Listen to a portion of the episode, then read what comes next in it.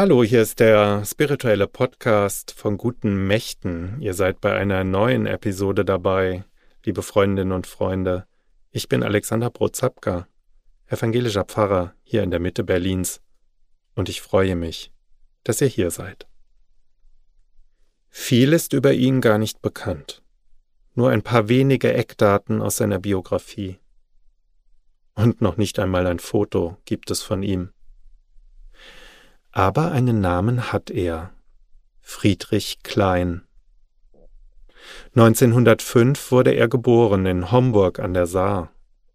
Dort ist er wohl aufgewachsen und hat dann evangelische Theologie studiert. Ein paar Jahre davon auch hier in Berlin. Und daher rühren wohl seine Kontakte zu dieser Stadt her. Bereits 1933, also mit 28 Jahren, tritt er, Friedrich Klein, in die NSDAP ein. Das wird wohl auch der Grund gewesen sein, dass sich die Verantwortlichen der Berliner Emanuelkirchengemeinde am Prenzlauer Berg für ihn interessierten. Wie viele andere Kirchengemeinden auch stritten sich hier zwei Lager, die systemkritischen Anhänger der bekennenden Kirche und die NS-treuen deutschen Christen. Die Gemeinde war nationalsozialistisch durchsetzt. In ihr fanden sich viele NS-Parteimitglieder und Judenhasser. Und so wechselte Friedrich Klein Mitte der 30er Jahre von der Saar an die Spree nach Berlin in dieses nazi-braune Kirchenmilieu. Er wurde Nachfolger eines Pfarrers, Pfarrer Häfele, der zur bekennenden Kirche gehört hatte und von den Nazis zu Tode gefoltert worden war. Die Gemeinde erhoffte sich nun einen systemtreuen neuen Pfarrer. Doch bald entfremdete sich Friedrich Klein von der nazibraunen Ideologie. Das hatte wohl auch mit einem seiner Kollegen in der Gemeinde zu tun, Pfarrer Johannes Schwarzkopf. Der war kein Nazi, sondern jemand, der sich in der NS-Zeit für Verfolgte einsetzte. Friedrich Klein scheint irgendwann umgeschwenkt zu sein und seinem Kollegen Johannes Schwarzkopf bei dessen Engagement unterstützt zu haben.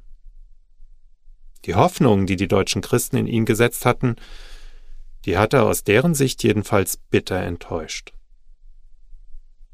Zum Verhängnis wurde Friedrich Klein aber schließlich die Beziehung zu einem jungen Mann, wie genau die aussah, wer das war, das wissen wir heute nicht mehr.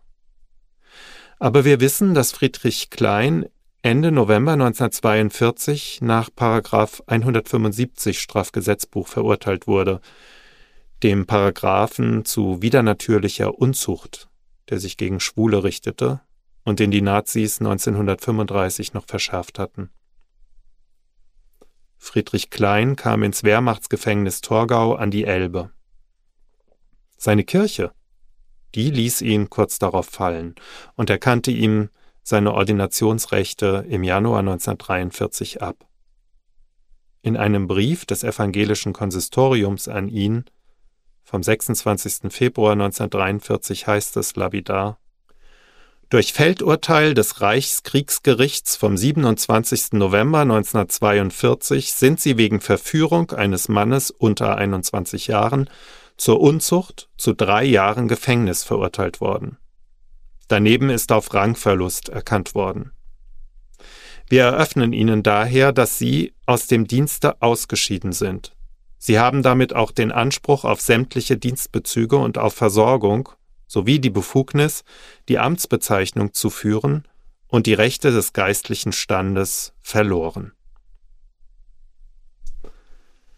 Mit einem einfachen Satz wird ein Leben zerstört, eine Existenz vernichtet. Mehr ist nicht bekannt. Die Personalakte von Friedrich Klein ist nicht mehr zu finden.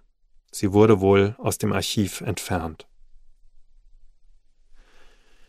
Im Juli 1944 wurde die Strafe von Friedrich Klein zur Bewährung im Fronteinsatz ausgesetzt. Und das hieß, er wurde entlassen aus dem Gefängnis und an die vorderste Front gestellt. Dort verlieren sich seine Spuren. Vermutlich ist er schon wenige Tage später im Raum Leningrad ums Leben gekommen. Was für ein Unrecht, liebe Freundinnen und Freunde. Was für eine Kälte und Härte einer Kirche, die den Namen Jesu Christi, der Barmherzigkeit und der Liebe führt. Es hat gedauert. Aber dank der Gemeinde kam der Fall Friedrich Klein an die Öffentlichkeit. Und im letzten Jahr, am 1. September 2020, auf den Tag genau 85 Jahre nachdem die Nazis den Paragraph 175 verschärft hatten, wurde durch unseren Bischof Christian Stäblein in einem feierlichen Gottesdienst in der Emanuelkirche erklärt, der Entzug der Ordinationsrechte von Pfarrer Friedrich Klein am 20. Januar 1943 durch das Konsistorium wird als Unrecht anerkannt und für nichtig erklärt. In diesem Jahr wird unsere Kirche, unser Bischof, noch ein Schuldbekenntnis zu ihrem Umgang mit gleichgeschlechtlich liebenden Menschen in der Vergangenheit geben. Denn wie viele Biografien sind zerstört worden? weil Menschen geliebt haben, wie sie geliebt haben, in einer Art und Weise, die nicht in die engen Köpfe und verstockten Herzen von anderen Menschen gepasst haben. Gott ist Liebe, und wer in der Liebe bleibt, der bleibt in Gott und Gott in ihr oder ihm. Allein die Liebe zählt. Und schon Augustinus hat vor über 1500 Jahren gesagt, Liebe und tue, was du willst. Das ist die Urbotschaft christlichen Bekenntnisses. Unsere Kirche ist aufgewacht und hat das endlich verstanden. 2016 sind alle Traugottesdienste gleichgestellt worden. Es ist seitdem egal, ob dort zwei Frauen, zwei Männer, eine Frau und ein Mann vor den Altar treten. Denn wenn Gott die Liebe ist, dann zählt nicht das Geschlecht, sondern allein die Liebe, die Menschen verbindet. Wie viel Schuld wurde auf sich geladen? Auch ich kann davon berichten. Wie viel Schuld, bis sich endlich die theologische Grunderkenntnis des christlichen Glaubens durchgesetzt hat, dass Gottes Welt bunt ist und dass nur die Liebe zählt. Aber wie befreiend, dass unsere Kirche das anerkennt.